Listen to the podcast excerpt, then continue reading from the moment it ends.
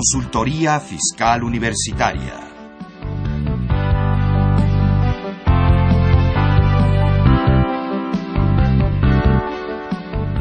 Un programa de Radio UNAM y de la Secretaría de Divulgación y Fomento Editorial de la Facultad de Contaduría y Administración. Amigos, ¿cómo están todos ustedes? Yo soy Miguel Ángel Martínez Zuc. Es un placer nuevamente estar con ustedes, darles un saludo a todos nuestros amigos radioescuchas y a todos nuestros amigos eh, eh, cibernéticos que nos, también nos están escuchando a través de lo que es la red. Muy amables por estar con nosotros. Eh, hoy vamos a tener un tema que ya se acerca a la fecha, que es el pago del aguinaldo. Hoy tenemos el tema de, de lo que es el aguinaldo. Y para platicarnos de este tema. Contamos con la presencia de nuestro asesor experto en estas áreas que ya lo adoptamos eh, aquí por parte de la Facultad de Contaduría, que es el licenciado en Derecho y maestro en Derecho Fiscal y Administrativo, el licenciado Juan Rubén Luis Santillana Latriste. Rubén, muchas gracias por estar con nosotros. ¿Qué tal, Miguel? Muchas gracias por la invitación a la Facultad de Contaduría. Buenas tardes. Bueno, nada más eh, una pequeña semblanza de, de la trayectoria del licenciado Rubén Santillán. Él es licenciado en Derecho por la Universidad de Londres de México, maestro en Derecho Fiscal y Administrativo por la Facultad de Derecho de la Barra Nacional de Abogados de México, litigante y consultor legal en la práctica de Derecho Fiscal, Laboral y Jurídico de Amparo, abogado y conferencista en la, en la, en la Defensa Fiscal Federal, miembro de la Barra Nacional de Abogados de México y actualmente terminaste el doctorado, ¿no, Rubén? Doctorado en Derecho Penal, convertido en fiscal, así es. Pues bueno, si tienen ustedes alguna pregunta durante el desarrollo del, del programa, pues con todo gusto háganosla llegar a través de nuestros teléfonos que tenemos nuestra alada sin costo, que es el 01800 50 52 688 y también a través de el 55 50 79 98. También tenemos nuestra dirección del blog que es http dos puntos doble diagonal invertida fiscal con tv blogspot.com donde estaremos esperando sus, sus, preguntas respecto a este tema que es el, eh, el, el tema del aguinaldo eh, pues qué parte, ¿no? A veces complicada, a veces fácil, también para la vida empresarial el tema de los pagos de diciembre, que es como este el aguinaldo, ¿no, Rubén? Así es, Miguel Ángel. Bueno, pues llega diciembre y las posadas, dice el refrán popular, llegan los pastores y también aparte, la El, el, mes más hermoso del año, ¿eh? Déjame te digo. Bueno, aparte de la gente que nace en este mes, como mi madre, que es del 19 de diciembre, tu cumpleaños también. También. día. Por supuesto que hay mucho que celebrar en diciembre, no solo por ser el último mes del año, donde se van haciendo el cúmulo de los éxitos y de lo, de lo que no fue, pero tendría que ser mucho mejor para los años venideros. Yo no creo en los fracasos, sino simplemente en proyectos no terminados. Sobre este tema del diciembre, pues sí, es un mes donde la economía empieza a ver eh, un bastante auge, un bastante movimiento y en el sector empresarial no se diga. ¿Por qué en el sector empresarial? Porque es el año en que termina el ejercicio fiscal, en el que se tiene que preparar el cierre, hacer todos los operativos para la declaración anual, para presentarla en marzo. Sin duda, diciembre es un mes muy interesante y en el sector de los, eh, patrones de las empresas públicas y privadas, pues también viene con ello una serie de, de pagos que están obligados a realizar a sus trabajadores y es precisamente el tema de hoy eh, uno de estos pagos pues es la gratificación anual, como jurídicamente lo encontramos definida en el artículo 87 de la Ley del Trabajo, pero que en un aspecto coloquial se ha denominado el aguinaldo, ¿no? Religioso, ¿no? Aguinaldo. Sí, fíjate que todavía, antes de acudir a tu programa, el programa de hoy, eh, me quise documentar un poco de cuál era la historia de la expresión aguinaldo y encontré cuatro etimologías, eh, desde expresiones latinas hasta celtas, y en las cuatro coinciden en que se trata de un regalo.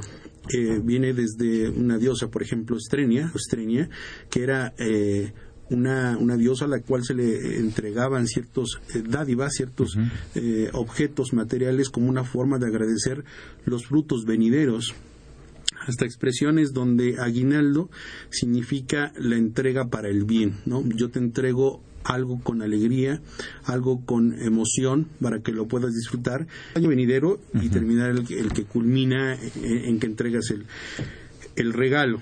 Entonces, la palabra aguinaldo también se ha acuñado en tradiciones mexicanas, ¿no? Lo vemos, por ejemplo, en las posadas, cuando los villancicos van los niños o, los eh, cantantes a tocar a las puertas y se acostumbra a dar el aguinaldo, que lo vemos connotado a dulces, ¿no? Esos dulces característicos de este época. De colación, ¿no? Que es la colación. Es dulces de cacahuates, de, de, algunas otras confituras. Pero no, ahora es el trago y todo este tipo de cosas, ¿no? ahora, la, ahora la colación ya no es colación, ahora es alcolación. Pero bueno, aguinaldo es una expresión popular, es una expresión coloquial, sí tiene un antecedente etimológico, pero para efectos legales, el aguinaldo es simplemente una gratificación anual. Y se llama anual porque es precisamente al término del año en que los patrones, personas eh, privadas y públicas, porque también el gobierno eh, entrega esta prestación a los trabajadores, si me permite ir ahondando en el tema, el aguinaldo es una prestación eh, en algún momento estaba haciendo una investigación de cuál será la naturaleza jurídica realmente del aguinaldo, si es una entrega que hace el patrón al trabajador, como una forma, esta es la historia, ¿no? Como una forma de compensar los gastos de diciembre que enfrentan las familias.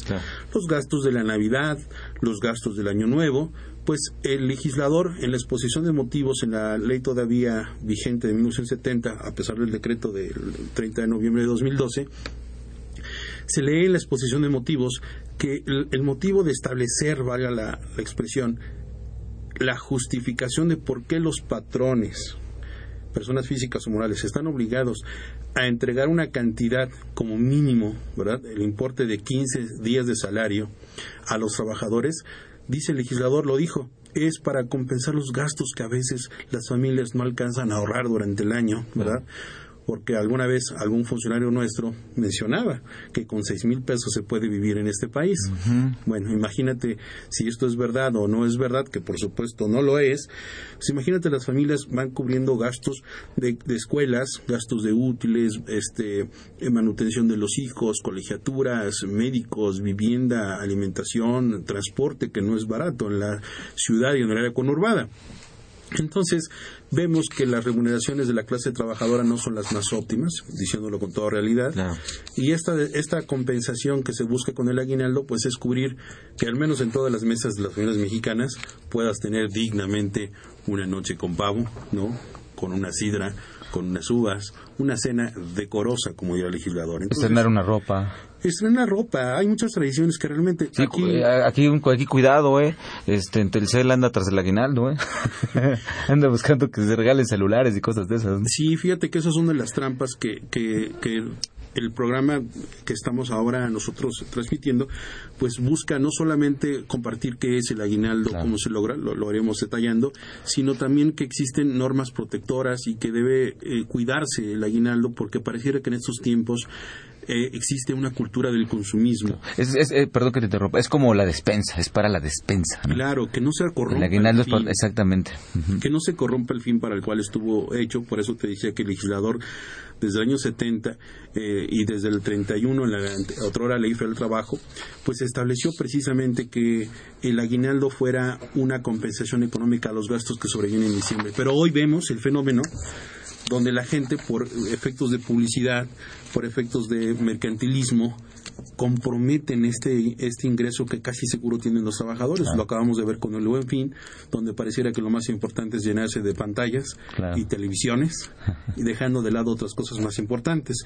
Lejos de eh, reivindicar qué es lo correcto, no, no es el fin, simplemente es que muchas personas que han de recibir su aguinaldo en esta época decembrina, pues ya lo tienen comprometido, Miguel. Lo tienen comprometido con los pagos de las tarjetas de crédito, con los pagos Sí, la trampa del buen fin, ¿no? La, trampa del buen fin. Es una trampa. Empresas que ofertan eh, comprar cosas pueriles o cuestiones que no son necesarias y que se pierde ese objetivo. Por eso. Ah, y ahí viene la otra trampa del teletón, ¿no? También.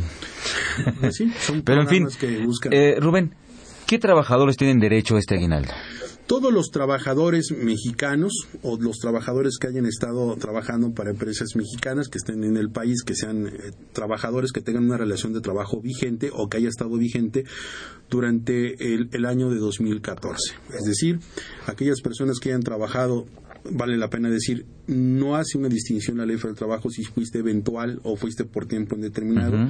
Lo toma como simplemente aquella persona que tiene una relación subordinada, es decir, que tuvo un patrón durante 2014, por los días que hubiera trabajado en el año, tiene derecho a recibir cuando menos 15 días de salario de lo que percibe de sus salarios. Una persona gana 120 o 150 pesos o 80 pesos diarios, sobre ese importe de lo que recibe en el neto, en el mes que corresponde, o en el, su quincena, lo que le toca en sus 100 pesos, sus 80, sus 150 pesos, ese importe multiplicado por 15 es lo que le corresponde de aguinaldo. Cuando menos, ¿qué significa cuando menos?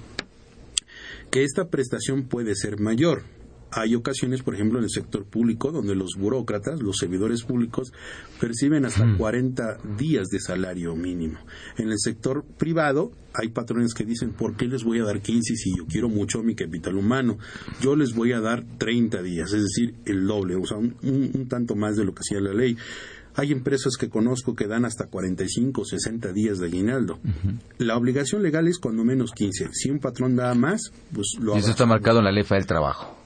El mínimo, sí, en el artículo 87 de la ley del trabajo se establece que antes del día 20 de diciembre los trabajadores deben percibir, deben recibir el importe de cuando menos 15 días de salario trabajado de lo que tengan ellos nominalmente. Claro. Ahora, esto es mi derecho como trabajador, pero respecto de mi requisito como trabajador es haber trabajado todo el año o una parte, o no importa si trabajé todo el año o una parte, como bien decías, este, pues tiene derecho a eso el trabajador. Pero también se hablan de cuestiones de, de cantidades proporcionales, ¿no? Claro. Se menciona eso también, ¿no? Hay, podría haber varios supuestos, voy a poner un ejemplo, en el que una persona entró a trabajar el día 2 de enero del 2014 y vino trabajando y desafortunadamente el día de hoy, bueno, no hoy porque fue nuestro programa, ¿no? Mañana o, ayer se separó de su trabajo. Y cuando digo se separó, no voy a hablar si lo despidieron justificada o injustificadamente, ya no está laborando. Y si el patrón tiene que pagar antes del día 20 de diciembre, pues tendría que decir, tendría que decir, bueno, a ver, tú trabajaste ciertos días del año. Y para hacerlo muy práctico, sin tanta cálculo aritmético, haríamos una regla de tres, ¿no? Lo que nos enseñaron alguna vez en la escuela, los que fuimos a la escuela en estos en esos años formativos. Pública, ¿no? y pública, con mucho orgullo. Claro. Era la regla de tres. Si 365 días trabajados, que equivalen a un año, corresponden a 15 días de salario mínimo, haríamos una regla de tres. Yo trabajé 350 días, y 15 no porque me separé antes o porque tuve alguna cuestión que no aplica. Entonces yo haría 365 es al 100%, que equivale a los 15 días, haría 350 es A y el resultado de la regla de 3 es el equivalente a la parte proporcional. Si alguien trabajó, por ejemplo, 250 días sobre una vertiente de 365, sería claro que le toca más o menos un proporcional de 10 días, entonces, no los 15. Entonces es importante aclarar que una cosa es mi derecho como trabajador, que ya ha sido por tiempo de, este, de indeterminado o por un tiempo eventual o por un trabajo específico, eso, eso me da el derecho al aguinaldo. Y la otra es la forma de determinar la cuantía.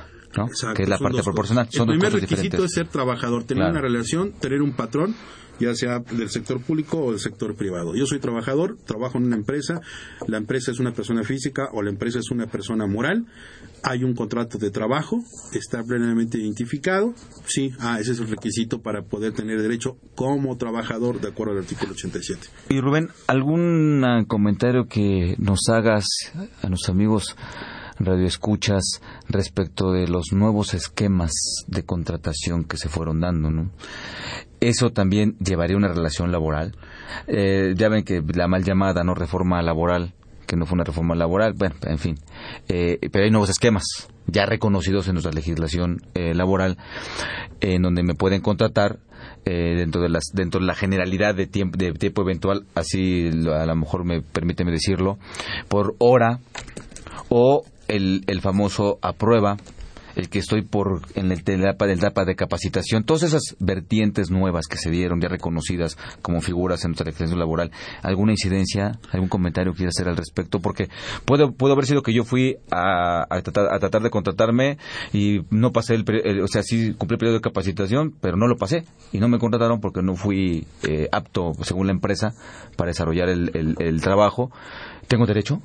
Claro, es muy interesante esta pregunta y muy oportuna, sobre todo porque recordemos que para 2014 es cuando realmente estamos apreciando ya algunos efectos del decreto de reforma a la ley laboral que salió publicada el día 30 de noviembre de 2012.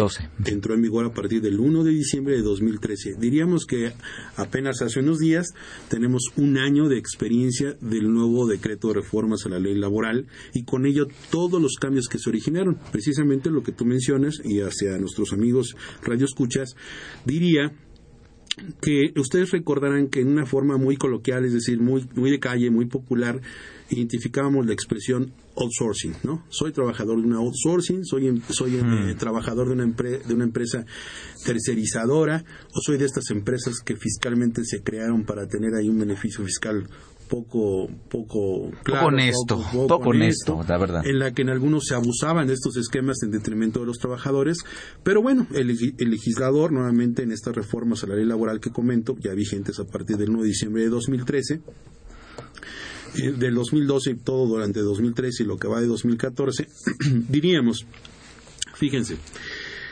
por, e, por, este aspecto, si el outsourcing era una figura que se veía poco clara o poco transparente o poco regulada, quedó regulado hoy en el artículo 15A de la ley laboral, nada más que bajo el nombre de subcontratación. El régimen de subcontratación laboral es una forma legal de haber llamado lo que es el outsourcing, la tercerización. Entonces, en ninguna forma la Ley Federal de Trabajo hasta el día de hoy, y conste que revisé todavía el diario oficial antes de venir, no hay ninguna eh, limitante en la que establezca que por ser trabajador eventual o por tiempo determinado, eso sea una condición para limitar el acceso a esta prestación del aguinaldo. Diríamos en pocas palabras a nuestros amigos. Si yo soy trabajador, no importa con qué carácter esté yo contratado. Por el solo hecho de trabajar 20 días, 30, 50, 60, yo tendría en esa proporción, como lo mencioné hace un momento, el derecho a mi aguinaldo en la parte proporcional. Si 365 días me dan derecho a tener 15 cuando menos, hago yo la aclaración, si trabajé 200 o trabajé 100, Mi regla de tres. hago la regla de 3 y sabré cuántos días me corresponden. De esta manera no hay, desde mi punto de vista, no hay ni jurisprudencia, no hay ninguna ley que determine que eso sea determinante para inhibir el derecho a los trabajadores. Ahora bien, es interesante cuando dices todo este eh, conglomerado de disposiciones y de escenarios que todavía seguimos encontrando en la práctica empresarial mexicana de empresas outsourcing o que contratan lo voy a señalar con letras para hacerlo eh, en forma de audio más, más explícito. Supongamos que tenemos a, a dos empresas. A A que es la empresa que siempre tuvo a los trabajadores, tiene la maquinaria, tiene el equipo, la infraestructura y se dedica siempre a producir el producto que vende. Y de repente aparece la empresa B, donde B ahora es la persona que supuestamente es la patrona de los trabajadores que ya no va a tener A. Y estos trabajadores ahora de B le prestan servicios a A pero con su maquinaria en el mismo lugar, con la misma gente, como era Juan Gabriel, en la misma ciudad, con la misma gente, ¿verdad? Este tipo de, de prestación de servicios, la ley diría, ¿se puede tener esta relación entre A y B?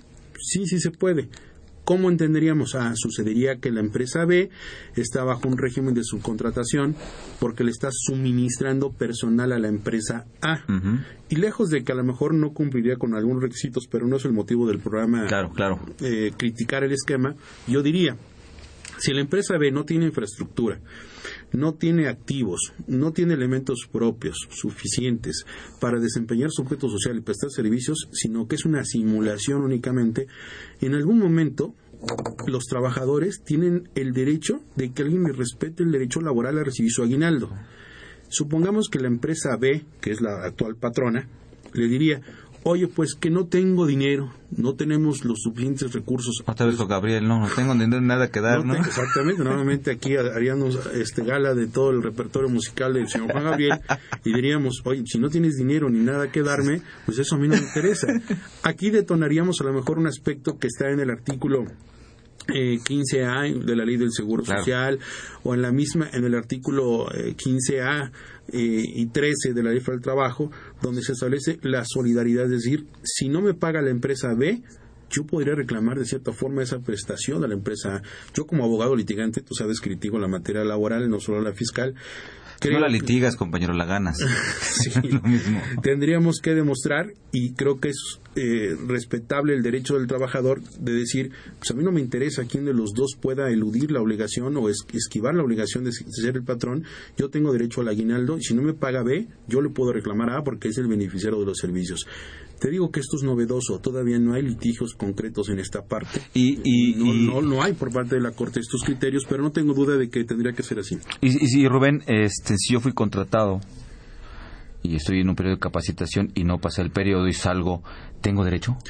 Interesante también esa pregunta, porque ahí sí existe una disposición expresa los regímenes, los nuevos regímenes que estableció, y digo regímenes como una forma de entenderme hacia el público, es eh, que son modalidades, porque ni siquiera son tipos de contratación.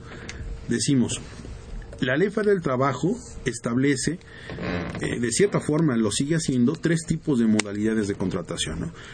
La regla general es que todo lo que no esté limitado en el tiempo se vuelve una contratación por tiempo indeterminado. Claro.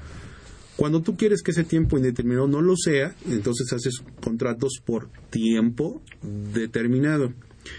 Cuando no quieres que sea un tiempo determinado, lo quieres hacer por lo que se tenga que realizar en una empresa o un quehacer específico, se llamaría obra determinada.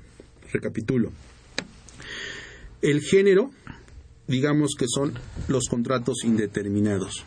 Una de las especies en cuanto a limitante, yo lo diría así, es la obra y el tiempo determinado. Con los cambios en la reforma se establecieron algunas modalidades a, ese, esos tres tipos de, contratos. Ahora encontramos modalidad a prueba y a capacitación inicial y los eventuales. Es correcto. La pregunta que tú me haces va enfocado en esta es parte. correcto.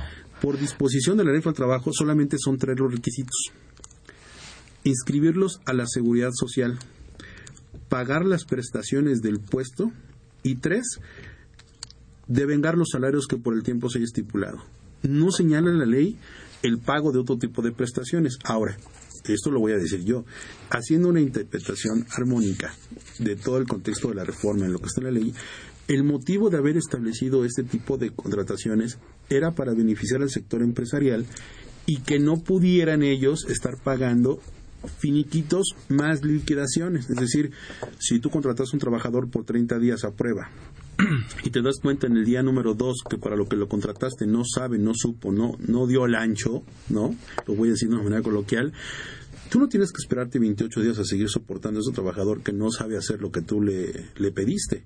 En ese momento te le dices, mira, aquí está, yo te aseguré al Seguro Social, las prestaciones del puesto eran tener estos vales de despensa, esta prestación, y aquí están los días que trabajaste. Oye, pero me, estás, me estás corriendo, no te estoy corriendo, te puse a prueba y no la, no la aprobaste. Entonces, no tengo que pagarte más. La pregunta sería, ¿le tengo que pagar un finiquito con sus partes proporcionales? ¿Le tengo que pagar una liquidación? No, porque el espíritu de la reforma fue precisamente no invadir de esa responsabilidad a los patrones y que les diéramos una ventaja de conocer a quién contratar. Y aparte estableció reglas específicas en la reforma, ¿no? Para ese tipo de situaciones. Ahora sí que te otra vez como Juan Gabriel, te pareces tanto a mí, pero no es igual. así es. Aquí, amigos Radio Escuchas, eh, es importante que tengamos presente todo esto porque es lo que nos va a dar el, eh, el derecho a recibir o no recibir, reclamar el, el, el, aguinaldo, ¿no? Si, nos ubicamos en los supuestos, porque todo nace de que se genere el derecho a recibirlo, ¿no? Y en estos casos, pues no habría ese derecho. Habría que establecer perfectamente bien cuando nace, por, aun cuando pareciera que hay una relación laboral, pero hay reglas específicas, ¿no? En el caso concreto, porque no olvidemos que tenemos el artículo 17 y 18 de la Ley del Trabajo, donde también he escuchado algunos dicen, no, no, no, no, no, por el 18, si hay duda, entonces va a beneficiar más al, al trabajador, ¿no? En este caso, salvo tu mejor opinión, Rubén, creo que no hay duda en el momento, en, según la relación que yo tuve con la empresa, la forma en que voy a generar derecho o no derecho a este aguinaldo. Eso es cierto, porque a veces los trabajadores se ven eh, burlados en sus derechos y hay personas que los contratan a lo mejor por los famosos contratos a prueba, que ya dijimos, eso de que te hago tres o cuatro contratos de a 30 días, eso ya no existe, es una relación encubierta, es un tiempo indeterminado.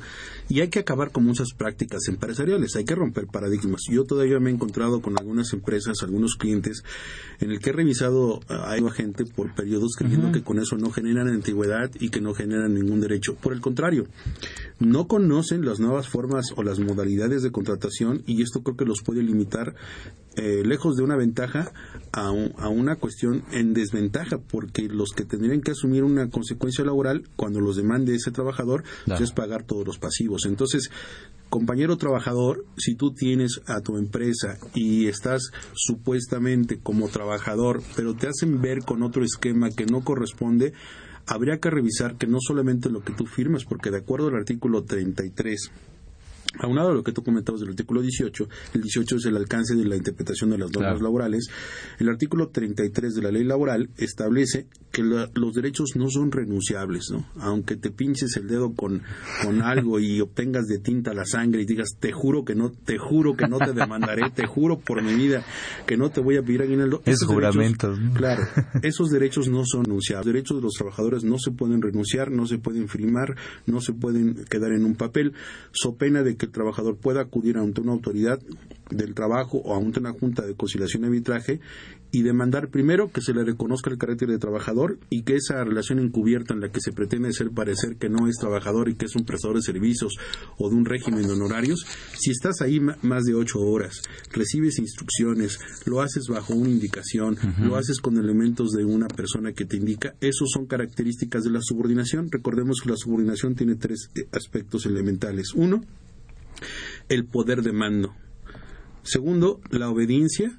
Y tercera, la remuneración el pago por este tiempo que estás dispuesto a un trabajador. Si tú no tienes independencia en esto, tú estás claramente en una relación de trabajo encubierta que el patrón tendría que asumir. Hay criterios donde se dice que los trabajadores que prestan servicios por honorarios también tendrían derecho al pago de aguinaldo, pero es una cuestión ya de interpretación y muy específica. Sí, y de hecho todo lo que estás haciendo a favor de comentar es, muy específico. ¿Habrá algún lugar donde se pueda acudir eh, los nuestros amigos radioescuchas y digo, generado que tengan alguna inquietud, alguna duda respecto a si sí o si no, donde puedan ser asesorados de manera genérica, Rubén? Mira, hay, hay dos, dos, dos eh, percepciones muy importantes que los trabajadores reciben durante el año en su favor y que, y que los defienden a capa y espada y creo que eso está, está muy bien, que es el reparto de utilidades y el pago de aguinaldo. Los pagos de aguinaldo y, cualquier otro concepto como la PTU o algún despido, una separación justificada o cualquier condición laboral debe tener claramente definido lo siguiente. Puedes acudir a las Procuradurías de la Defensa del Trabajo, que los hay en materias locales y federales. Puedes acceder a las juntas de conciliación y arbitraje a través de las unidades que, brindan este tipo de servicios, pero sobre todo a veces no dejarnos atrapar o encauzar, porque imaginemos que un trabajador acude en queja y por quejarse lo único que hace es comprometer su relación armónica con el patrón. Los trabajadores tienen la obligación de trabajar, de, ser lo más oportuno, lo más diligente en su trabajo y de recibir sus derechos. Pero aquí, siguiente, quizás la, parte que, continúa a, este, a esta plática, sería abonarles, si me permites de mi parte, cuáles son esas áreas de oportunidad en las que he advertido que los patrones incurren, ¿no? Eh, si quieres... Muy bien. Sí, vamos a... Eh, sí, amigos de los escuchas, les recuerdo nuestros teléfonos eh, directos, son el 55 36 89 89, nuestra alada sin costo, que es el 01800 50 52 688. Eh, nuestro, nuestro Facebook es Fiscal Con asesoría fiscal gratuita, el teléfono 55 50 79 98 en la Facultad de Contaduría. Eh, pues bueno, todo lo que estábamos eh, está, nos hace en favor de comentar Rubén, pues esto es muy específico para ubicarnos respecto a la, al derecho y a la determinación de la parte de lo que es el aguinaldo. Y vamos a ir ahorita a una pausa, vamos a continuar con ustedes, por favor no se vayan.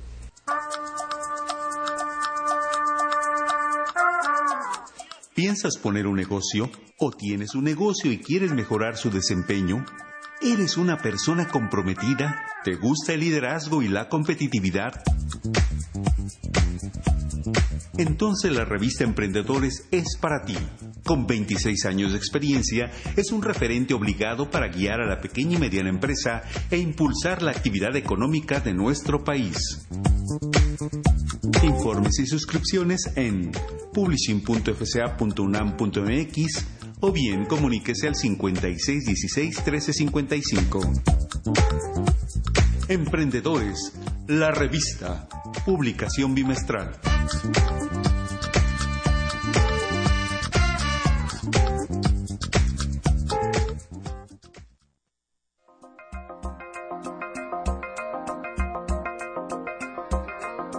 Sugerencia literaria. Libro Efectividad de la vinculación Universidad-Industria, Automotriz, Gobierno en Puebla, Aguascalientes y Estado de México.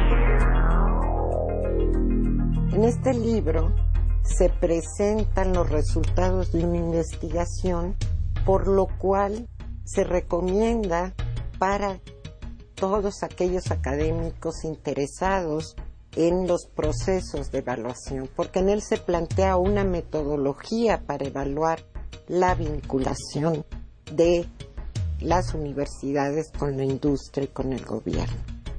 También este libro se recomienda para los alumnos, para que vean la importancia de la innovación y del desarrollo tecnológico. Se establece el marco teórico de la evaluación de la vinculación y de la innovación y del desarrollo tecnológico.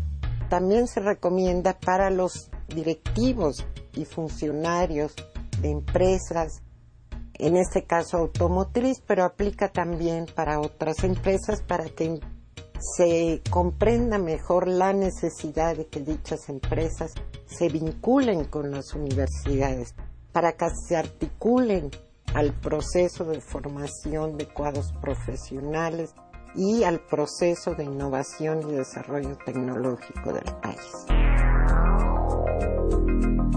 Coordinadora Nadima Simón Domínguez, coautores María Elena Flores Becerril, Paola Selene Vera Martínez y Fernando Vera Smith. Informes publishing.fca.unam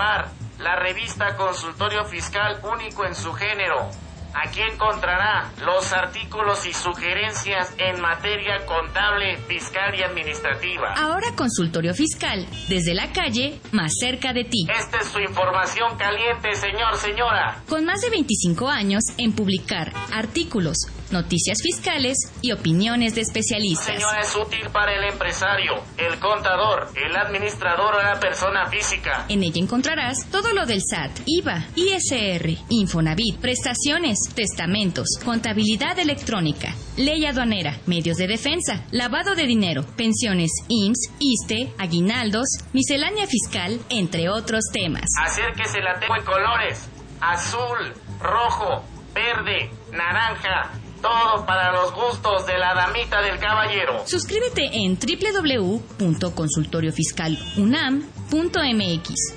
o comunícate al 5610-1355 y 5622-8310. También en publicaciones arroba correo punto fca.unam.mx. A usted, señor, que está a punto de jubilarse, venga y adquiera la revista Consultorio Fiscal. Consultorio Fiscal. Por mucho la primera. Por mucho la mejor.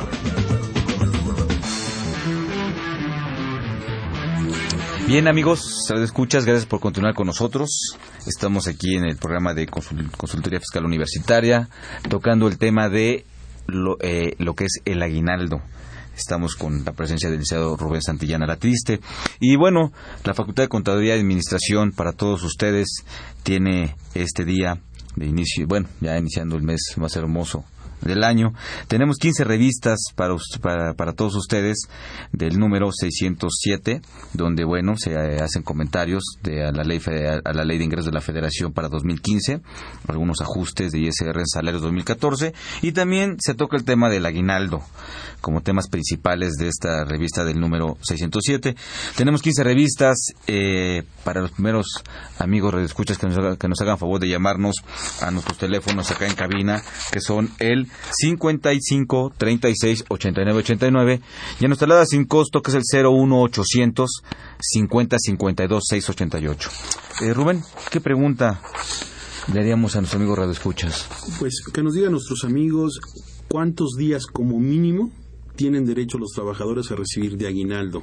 Ah, muy bien que nos digan cuánto, el número y con esos acreedores de la revista. Muy bien, a las primeras personas, a las, perdón, a las primeras 15 personas que nos hagan favor de llamarnos y nos den la respuesta, se llevarán esta revista de manera gratuita por parte de la Facultad de Contaduría y Administración. Muy bien, Rubén, continuando con nuestro tema de, de, de del aguinaldo. Eh, los plazos para recibirlo, la forma de recibirlo. Ahí de repente también hay algunas chicanas que se llegan a hacer, ¿no? Para, para diferir esta, el cumplimiento de esta obligación. Decíamos que eh, el plazo que tienen los, los patrones para cumplir con esta obligación y el derecho de los trabajadores a recibirlo debe ser antes del día 20 de diciembre de cada año. En este caso tenemos que ser el 20 de diciembre, es el sábado, el sábado 20 de diciembre, después del maravilloso viernes que cae en te digo, compañero? Tu cumpleaños, por supuesto, y el de mi madre. Eh, después de esa fecha, se entendería en un término legal que ya no están de acuerdo. Fíjate que para 2000, eh, a partir de 2013, la entrada en vigor de la ley el 1 de diciembre de 2012, la legislación laboral, un capítulo que sufrió un cambio sustancial fue el monto de las multas. Multas muy cuantiosas para los patrones que no cumplen con ciertas obligaciones. Podríamos decir que esta es una multa cuando se hace reincidente el patrón por el número de trabajadores. No quisiera ahora decir una cifra porque sería muy especulativo y no determinado, pero sí avisarles a nuestros amigos empresarios, a nuestros amigos patrones, que no cumplir con esta obligación de manera oportuna, léase antes del 20 de diciembre, traería consigo multas que son susceptibles de poderse enfrentar sin ninguna justificación. Decíamos hace un momento, ¿a dónde pueden acudir nuestros amigos cuando sientan duda, inconformidad o tengan queja respecto a esta prestación, pues pueden acudir a las oficinas de la Procuraduría de la Defensa del Trabajo, locales o federales que estén en su entidad o en el Distrito Federal, o en las juntas locales de conciliación y arbitraje. En estos domicilios les pueden dar la asesoría y la consultoría adecuada, pero lo peligroso cuando un trabajador va a estas dependencias y va a quejarse o va a manifestar que no ha recibido lo que esperaba o en el tiempo que debía el patrón, pues lo que origina hoy en automático es que estas dependencias, estas procuradurías, eh, que están ligadas a la Secretaría del Trabajo y Prevención Social y a la Dirección General de Inspección del Trabajo, se generen visitas de inspección por parte de estas autoridades y verifiquen si los patrones están cumpliendo o no o han cometido violaciones a las disposiciones de carácter laboral contenidas en la ley del trabajo.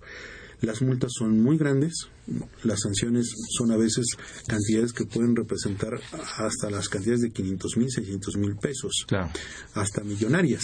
Son las nuevas multas que tiene la legislación laboral. Entonces, eh, los patrones, entrando a la parte que tú calificas de chicanas, que serían cuáles son esas trampas o esos eh, artificios que ellos van creando para justificar el no entregarla a tiempo o no entregarla en la cantidad.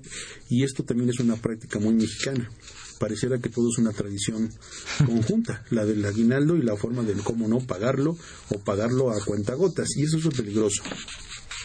Yo exhortaría a los compañeros trabajadores, a la clase trabajadora, de que si tuvieran inconformidad no afectaran a su, a su fuente de trabajo por un desfase en unos días. Recordemos que hoy en día la situación económica del país no está tan bollante y los empresarios no lo han tenido fácil con estos cambios eh, tributarios, incremento de tasas y, más impuestos. La economía se está constriñendo cada vez más. Vemos ahora un dólar que está casi a 4.50 ayer cerraba a 14.43, donde la economía está sufriendo un reacomodo, la situación en la inversión en el país, el peso del petróleo ha disminuido y esto ha tenido una situación que va... Un, un reacomodo, pero en perjuicio. Claro. Claro. O sea, Entonces no, la tenemos fácil. Claro, no, no, no, claro. El sector patronal no la tiene fácil en Se el sentido de, de estar pagando. Entonces, sí, hay la obligación legal de, de que se tiene que pagar del 20 de diciembre. Yo aquí también les diría, si no les pagan el día sábado 20 o no les pagan en diciembre, tampoco es irse a quejar, ¿no? Es pensar que el dinero lo van a recibir, la prestación la van a recibir, pero si ustedes van a quejarse infundadamente, pues lo que van a provocar es que el patrón tenga que enfrentar una multa que a lo mejor pues ni siquiera para ustedes va ese dinero y es infructuosa porque no tiene el acomodo. Tendrían ustedes que platicar o los patrones acercarse a los trabajadores y decirles cuál es el, el problema de flujo que tienen y de cumplir, porque hay de todo en este país. Hay patrones que sí tienen ingresos, que sí tienen flujo de efectivo, pero nada más por tradición no lo quieren pagar o lo pagan como ellos quieren. Entonces ellos dicen, ah, ahorita te doy, te doy este 10 días. En enero, cuando regreses, te doy otros 5, o te doy la mitad ahora, o te lo voy a dividir en tres partes. Ninguna ley permite que el aguinaldo se fraccione. Los únicos descuentos legales que se entienden al aguinaldo, desde mi punto de vista, serían dos los descuentos porque hayas pedido a cuenta de aguinaldo, ¿no? Préstamos durante el año, que hayas tenido, por ejemplo, un caso de enfermedad o para completar las colegiaturas y que tu patrón te haya dado esa oportunidad, que hayas ido a pedir un adelanto a cuenta del aguinaldo. Claro que ahorita pues te lo tienen que descontar. Oye, ¿te, te acuerdas que me pediste en agosto para tus colegiaturas eh, cinco mil pesos? Se tocan diez mil. Pues este, aquí están los cinco remanentes. Claro. El otro tipo de descuentos que se permite son las pensiones alimenticias.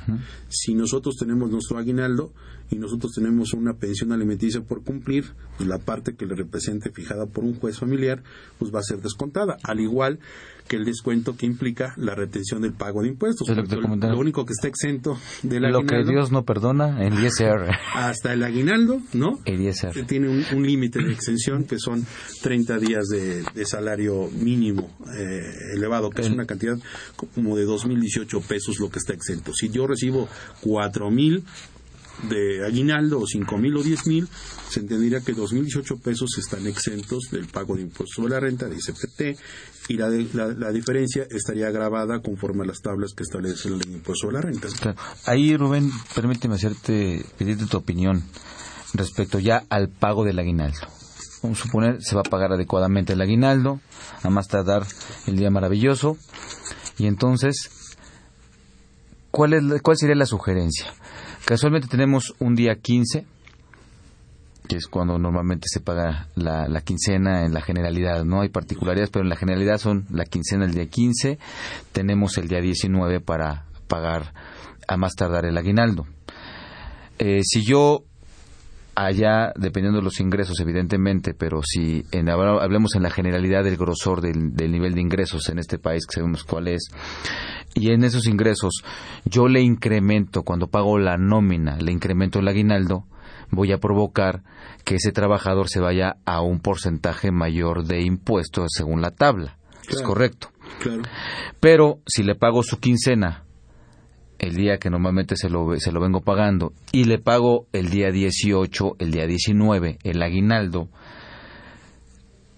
evidentemente ese monto de aguinaldo se va a ir a una tasa mucho menor, Es que es el pago junto, ¿es correcto? ¿Sí me doy a entender? Sí, claro. Dividirla. en- ¿Le ves algún problema si yo lo pago junto, lo pago separado? ¿Debo de pagarlo junto? ¿Debo de pagarlo separado?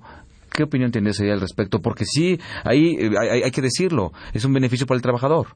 En, su- en muchos casos, ¿no? Digo, ya cuando en la tasa máxima, pues ya como te lo paguen. Pero en la generalidad no es esa. Así es. Mira, por una cuestión de ciclos económicos, sabemos que los pagos semanales, catorcenales o quincenales o, o mensuales obedecen, lejos de una forma de pago, el periodo de pago eh, obedece a un ciclo económico. La producción se entiende en ciclos económicos de cada 15 días.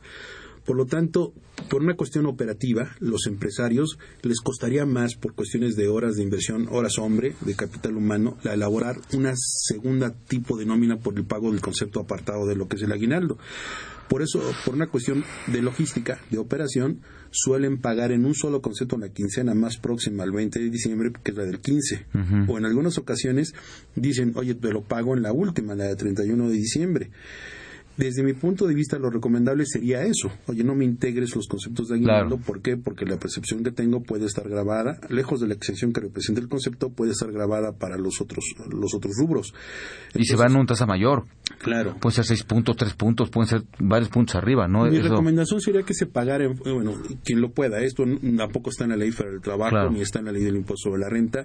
La ley laboral nada más dice que debe pagarse antes del 20 y antes del 20 pues es el 19, el 18, el 15, el 12. Es más, tú puedes pagar aguinaldo el día de noviembre, puedes pagar en agosto, en septiembre, puedes pagar en julio.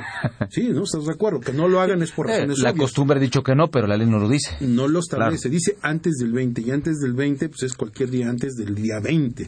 Pero como dijimos que el espíritu de la, de la figura era, a ver, compensar los gastos de Navidad, es precisamente que sea antes de Navidad, antes del 24, ¿no?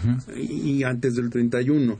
Pero te decía, esta práctica empresarial de entregar una parte eh, el día 15 de diciembre y entregar otra a- en enero para los reyes o para alguna cuestión de celebración de la rosca con, después de que los reyes llegan a casa, ¿verdad? Celebrar con la familia la rosca, todos estos gastos que implica el atole, la leche, etcétera, pues Tamales. eh, los tamales, esos gastos también pueden compensar. Entonces, sí, efectivamente, creo que es una cuestión de decisión del patrón siempre y cuando lo haga antes. Pero compañeros y trabajadores, si reciben el ingreso en forma posterior, quizás no sea una cuestión grave o que tenga que quejarse a las autoridades laborales, comprendan que la economía del país y el manejo de flujos y cuestiones impositivas no la tiene fácil el patrón. Así que yo consideraría como abogado que si la prestación no se cubre el día 20 o se cubre una parte y se está cubriendo a, más tardar en enero, sería un plazo prudente para entender pagada esa prestación. Sí, y- aparte- es una, una opinión personal, ¿eh? Claro. No está en la ley. Es una cuestión de, de también ser eh, equilibrado en el sector patronal y en la clase trabajadora. Es dinero que vas a percibir. Por el contrario, verlo por el lado positivo. Si tienes el dinero ahora, te lo gastas. Claro. Mejor en la escala que viene, en la subida, en la famosa cuesta de enero, bien valdría la Y, pena tener y aparte es una cuestión consensada, ¿no? Y porque también cuando el trabajador pide esa, esa comprensión, porque llegó tarde, porque está en el Facebook, porque está en el WhatsApp, porque está en todo eso, en base a su productividad, pues también es una cuestión compensada, Claro. ¿no? Creo que siempre hay que tener un criterio, que es este el, No sen- solamente el exijas. sentido común, sí, porque Si nada te más... vas a quejar, si te vas a quejar, en lo que arreglas la queja y ganas el litigio de que te paguen ya pasó un año. Y no tienes tu dinero. Sí, es simplemente yo- yo digo, ser es, equilibrado. es una cuestión equilibrada, como bien lo dices, consensada. Digo, así como se requiere la, la- la comprensión cuando se llega tarde, porque se andan y hay todo lo que comentamos, ¿no? Que va en función a la productividad y al realmente el tiempo que se le invierta al trabajo, ¿no? Claro, ya ves que ves, vamos en febrero y no te ha pagado o ya te dijo que no te va a pagar. Ah, bueno, eso es un escenario distinto y ahí, compañeros, pues, todo, El que esté libre de pecado. claro, ¿no? Muy bien. Eh, Rubén, eh, nos hizo favor de llamarnos eh, Jesús Alba Arroyo. Eh, dice que requiere una asesoría contigo en privado. Eh, que si puedes dar tus teléfonos al aire, por favor, para contactar, si eres tan Sí, amable. claro. Rubén. Si me permiten, por seguridad, quisiera nada más proporcionar mi correo electrónico y ahí me pueden contactar. Eh, es Rubén Santillán, MX, arroba gmail.com. Repito, todo junto. Rubén Santillán, MX, arroba gmail.com. Si me dejan sus datos de contacto, yo los busco y con mucho, con mucho gusto y atención me pongo en contacto con ellos. También aquí este, la licenciada Hilda de San Román manda un saludo desde Toluca. Ah, muchas gracias. Y allá el frío va a estar más exquisito por acá. Uh, uh. Felicidades, muchas gracias. También nos hizo favor de llamarnos este José Rodríguez de, de aquí de Naucalpan y dice que se pierden derechos de pedir liquidación si nunca se solicitó y ya no se tiene actualmente eh, eh, relación con la empresa. Trabajó 25 años en la empresa y te mandas, mandas, mandas saludos. Gracias. Muchas gracias por saludos. No, le quiero comentar que son dos cuestiones. Para que usted pueda reclamar su finiquito o la liquidación de una empresa, finiquito es cuando usted renuncia o se da por terminado de una forma natural Claro. y la empresa hace una, una- un corte de caja y dice cuántos días trabajaste, cuánto te debo de vacaciones, aguinaldo, proporcional. Esas partes proporcionales que conocemos se pagan. Pero si usted fue separado por alguna razón o, o por una forma injustificada y cree que tiene derecho a una indemnización, lejos de que pueda acudir a, un, a una junta de conciliación y arbitraje a demandar a su, a su patrón, tiene usted ciertos plazos. Están en el artículo 517 y 518 de la Ley del Trabajo, pero para alegar un despido injustificado, regularmente usted tiene 60 días contados a partir del hecho.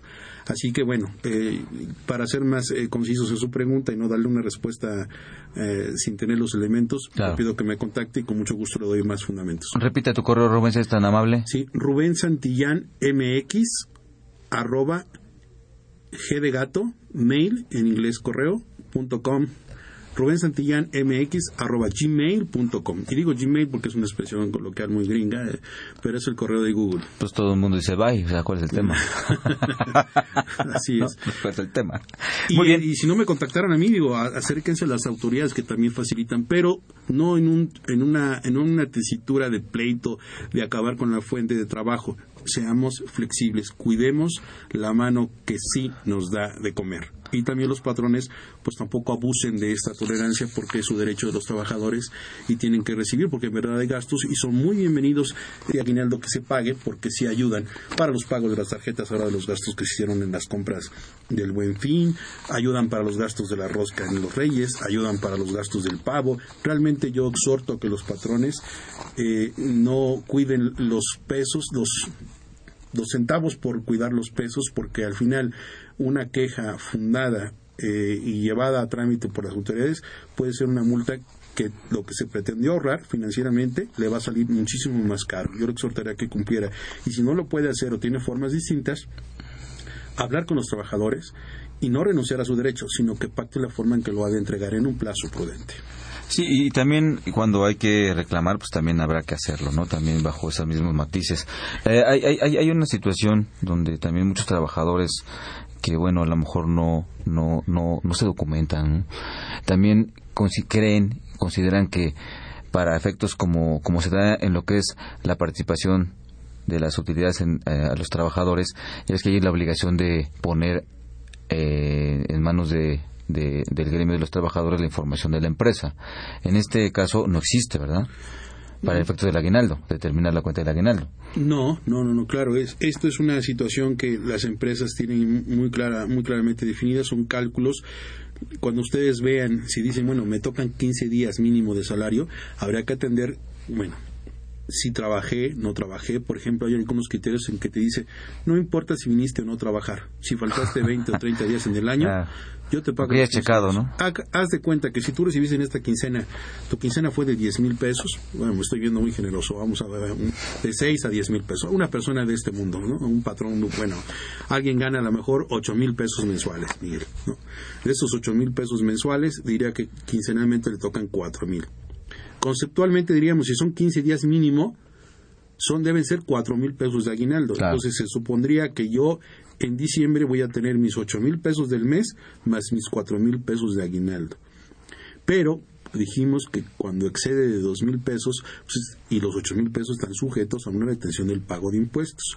Entonces también consideremos que hay descuentos que no son cuestión del patrón. Por supuesto. Todos los que recibimos un ingreso de acuerdo al artículo 31, fracción cuarta de la Constitución, con fundamento en lo dispuesto en el artículo 93, fracción 14 o decimocuarta de la ley de impuestos sobre la renta, es donde se encuentra la exención a la gratificación anual de los trabajadores. Entonces, nadie se salva de pagar impuestos, hay impuestos que están exentos y eso es la limitante, 30 días. Entonces hay empresas que pueden pagar 60, bueno, pues aunque paguen 90, 60 o 120 días, lo único que está exento de impuesto es hasta un monto de 30 días de salario mínimo, no del salario que percibe. Del área geográfica del de... Sí, que ahora sería entre A y B, que sería en esta zona de distrito federal 67.29. es correcto, sí, es correcto. La memoria no me falla.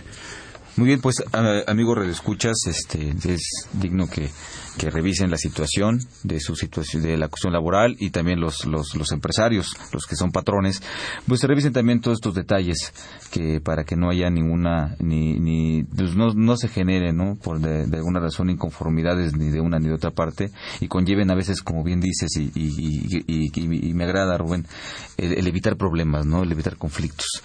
Este no necesariamente porque yo soy trabajador ahora ya tengo mi derecho. Pues cuando fuiste a perder el tiempo eh, de las ocho horas, perdiste el tiempo, este, eh, cuatro horas, ¿no? No ser Eh, la verdad, la verdad, a la verdad. cuidar, a cuidar nuestra fuente de empleo, a cuidar a nuestros patrones, ¿no? Que, que, pues hoy la verdad es una es hero- heroico preservar una fuente de empleo y generar en más de tres familias es todavía mucho mayor los tiempos no están eh, para estar eh, dando bombo y platina pero pero hay que cuidar no no tan Decían las abuelas, no, el horno no está para bollos. El oro no está para bollos, el país tampoco, y lo que tenemos que hacer es cuidar nuestra fuente de empleo. Y, y también del lado inverso, los patrones, ¿no? También que también cuiden el, tema de los cuidarlos, trabajadores. ¿no?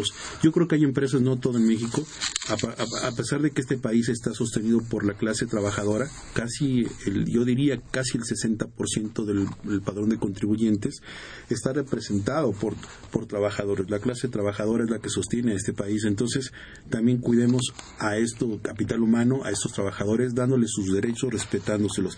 Independientemente de las ventajas que puedas tener fiscales con tus esquemas de sustitución laboral o por alguna u otra situación que tengas en la empresa por optimizar recursos, es tan fácil cumplir con los derechos de los trabajadores y los trabajadores cumplir con su obligación, ser productivos. Claro. Y productividad es hacer más con menos, no con una idiosincrasia, con una idea de que solamente estiro la mano y estás obligado a darme, quitarnos estas cuestiones de resentidos sociales y sumarnos a- a- con la camiseta del patrón y ser mejores en la medida de que nosotros contribuimos a la fuente de empleo. Estoy seguro que muchos patrones podrían compartir no solamente en aguinaldo 15 días, sino darle la posibilidad, como lo hacen muchos, de dar una cantidad. una mayor. cantidad mayor y también eh, pues este analizar a todos esto sí lo dirijo a nuestro gremio de contadores quien se encarga de determinar los impuestos de esa parte no que lo valore y que haga sugerencias. Digo las cuestiones cibernéticas hoy nos dan muchas posibilidades y que no se incrementen para algunos trabajadores que sí les puede les puede subir los eh, la, la- la tasa del impuesto cuando se paga esta esta prestación que está por ley de lo que se eh, eh, va- valorar no valorar el tema a beneficiar a los trabajadores. Finalmente la empresa no, no, no le afecta nada y va a pagar 100 y nada más el tema es el monto de la retención analicemos también ahí vale la pena no romper paradigmas que también se han creado en ese respecto o comodidades no comodidades Es una vez al año lo que van a hacer un trabajo doble. Una nómina chiquita para el pago de esa prestación es una vez al año. Y ustedes de verdad ayudarían, porque para un trabajador, yo te puedo decir, un trabajador de una clase eh, que, que va saliente día a día, 50 pesos, Miguel, 25 Es- pesos sí. son los pasajes de un hijo o los pasajes de la semana. no y, y- y- 50 y pesos aparte ayudan el pan. y aparte deja- lejos de eso también Rubén eh, la intención del aguinaldo es que tengan algo más Claro. y que no sea a través de impuestos que se vaya ese aguinaldo no Mira, con 100 pesos que le ahorres al trabajador en la forma de calcular los impuestos y pagarle lo que acabamos de platicar, es un buen ya- beneficio Tú ya pusiste la sidra en la cena de esa noche. así es Y, y llévate ese aplauso, ¿no? Por esa colaboración. Claro. Entonces, pues, Analicemos, amigos, co- colegas contadores, este, digo, finalmente ese es parte de nuestro trabajo, analizar, buscar eh, la- eh, el, mejor desempeño de nuestra profesión, ¿no? No, no, cuiden no, su dinero. No, no, no roboticemos nada más, ¿no? Pensemos también. así es, Miguel, así es. Muy bien, Rubén, pues como siempre, muchas gracias en nombre de la Facultad de Contaduría y Administración y en nombre propio. Gracias por, por todos tus comentarios, por tu apoyo a este programa. Eh, amigos Radio Escuchas, también muchas gracias a ustedes. Les invito a que el día de, de este nos eh, del- el- el- del- el- la siguiente semana dentro de ocho días nos hagan favor nos sigan favoreciendo con su atención y vamos a tener el programa de lo que es el panorama económico 2015 este también eso se ve muy muy muy muy muy muy fuerte no Eh, ya escuchamos cuestiones financieras cuestiones eh, híjole muy muy drásticas hasta por la reforma económica no ha resultado no se tomaron decisiones indebidas el tema de China el tema digo no hay que dejar de mencionar el tema de la Casa Blanca y mu- muchas cosas que, que son interesantes y la afectación que vamos a tener en materia fiscal.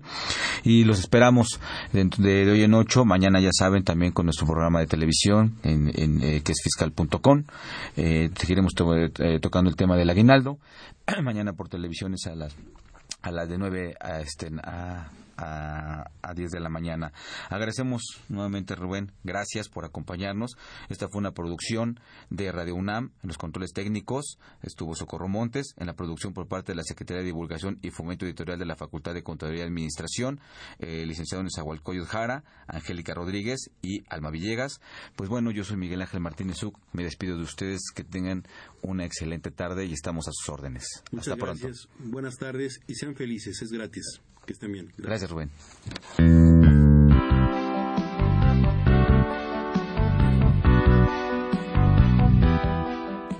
Consultoría Fiscal Universitaria.